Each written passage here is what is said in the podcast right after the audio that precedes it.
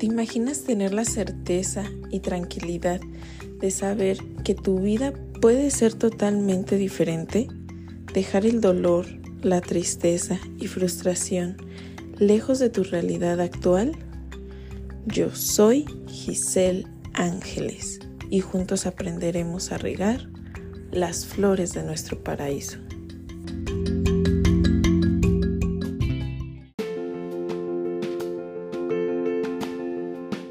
Muy buenos días, muy buenas tardes o muy buenas noches según el momento en el que me estés escuchando.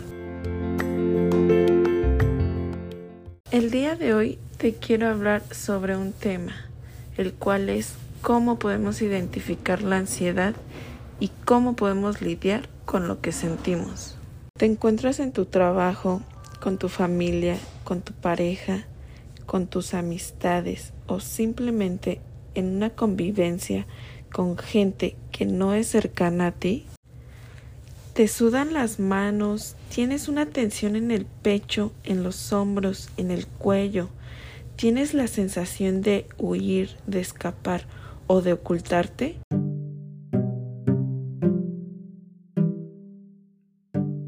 Si te resuena lo que te estoy diciendo, te invito a que escuches mi podcast, comentes, compartas y le des like para que de esta forma me hagas saber que estos temas son de tu interés. A medida que pasa el tiempo, aprendemos a identificar lo que sentimos. La mayoría de nosotros aprendemos a través de la experiencia aprendemos a no rechazarnos, a no juzgarnos, a ser más empáticos con nosotros mismos, a tranquilizarnos, a comprendernos. ¿De qué forma puedo identificar que me encuentro pasando por ansiedad? Principalmente no asociamos la ansiedad como propia. Si bien la sentimos en nuestro cuerpo o se refleja en nuestro cuerpo, no la hagamos parte de nosotros. No le demos el poder de apropiarse de nuestro cuerpo, mente y acciones.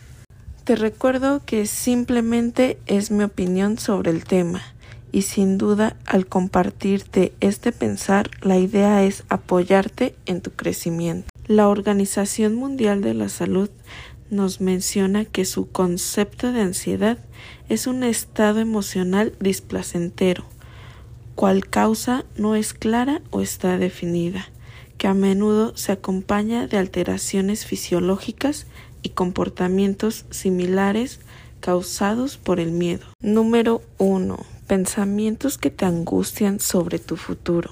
Escuchemos un ejemplo. Tu pensamiento diría, no sé qué pasa con mi relación. Ojalá que todo esté bien. Me gustaría casarme, tener hijos, tener un hogar. Tu realidad es que estás en una relación que apenas está iniciando, que apenas están conociendo, que tienen un mes en la relación, que ambos tienen metas que cumplir, así como objetivos. Otro ejemplo sería, tu pensamiento diría, no sé si me alcanzará el dinero para los gastos que tengo. No sé si podré comprarme un carro, no sé si podré comprarme una casa. ¿Tu realidad? Tengo el sueldo suficiente para administrarme y poder solventar mis gastos. Tengo los recursos suficientes para trasladarme donde necesite sin necesidad de tener un auto. ¿Te das cuenta de la comparación? Observa y compara tus pensamientos con tu realidad actual. Observa esos pensamientos sin juzgar. Aprende a ser empático contigo mismo. Número 2. Me hace falta el aire. No puedo respirar. Estamos tan acostumbrados a hacer las cosas en automático y no nos damos cuenta si hacemos o no las cosas. Presta atención a tu cuerpo, entrena tu mente y pregúntate, ¿estoy respirando? ¿Qué calidad tiene mi respiración? La respiración nos permite oxigenar nuestro cuerpo y fabricar la energía que necesitamos para vivir. Recuerda que es nuestra primera fuente de energía. Número 3. Me sudan las manos. Transpirar hasta cierto punto es una función cotidiana de nuestro cuerpo, ya que su función es un mecanismo de enfriamiento corporal. Cuando la temperatura es muy elevada, se comienza a transpirar, producida por alguna actividad física, miedo o ansiedad, las cuales activan nuestro sistema nervioso. No entres en pánico, no te juzgues, no te espantes, no te rechaces. Ten consciente que es una función normal de nuestro sistema y sin duda podemos saber de dónde surge. El hecho de saber su origen disminuye favorablemente la intensidad o la frecuencia en la que se presenta. Número 4. Mi cuerpo está tenso. La pesadez y dolor muscular en hombros, así como en cuellos, es muy cotidiano. Esto se debe a una mala postura.